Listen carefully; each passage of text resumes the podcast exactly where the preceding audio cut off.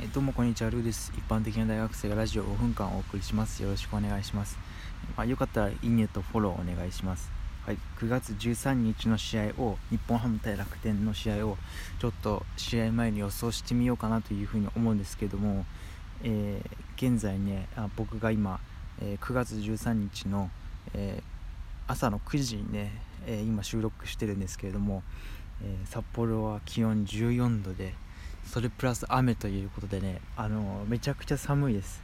もう秋が到来したという感じなんですけども、えー、日本ハムがね熱い試合をしてこの寒さを、えー、吹き飛ばしてほしいなというふうに思います、えー、ただですね、え今日、えニュースが出てきました。飯山コーチのコロナウイルス陽性ということで、え本人が言うには、え無症状らしいんですけれども、えちょっと心配ですよね。ファンからしたらここから、うん、悪化してしまわないかなみたいなのとか、えー、他の選手にね、え感染してるんじゃないかなみたいなそういう不安もあるので、まあ、まずは、え、選手たちコーチ陣の、まあ、体が大事ですからね、えー、そこを、まあ、第一に見て、はい。まあ、プロ野球のシーズンは今年だけじゃないですからね。何年も続く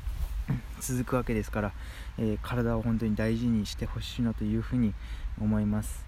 で今日はどうなんですかね？試合やるんですかね？ぶっちゃけ。一応今日試合を予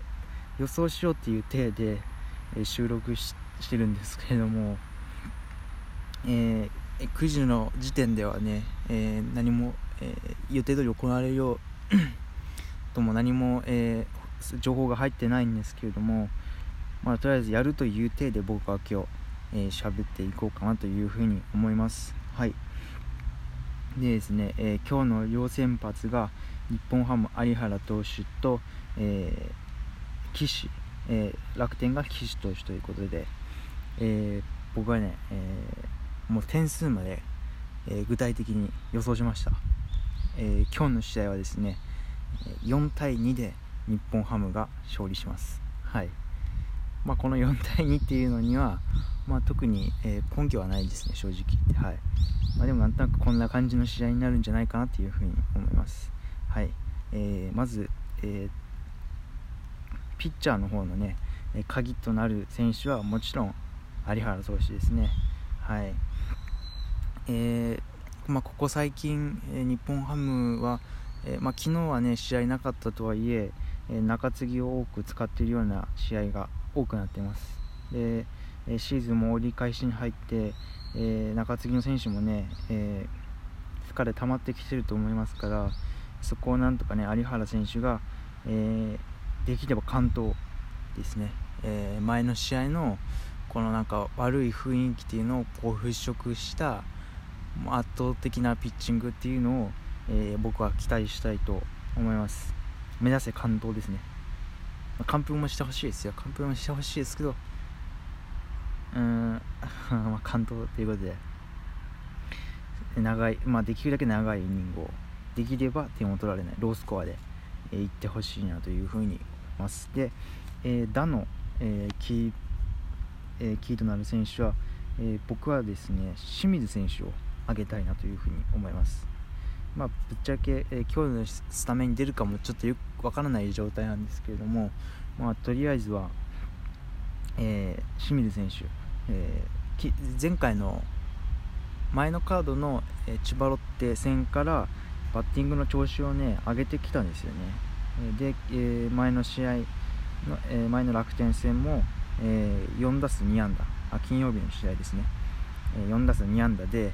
え、打率が1割8分7厘まで上がってきました。上がってきたっていうのか分かんないんですけどね、えー、前にも言ったんですけれども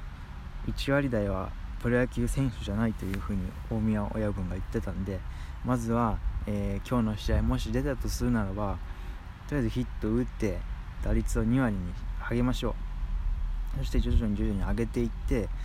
えーね、日本ハム上位はもう文句言うことないですよバッター陣は。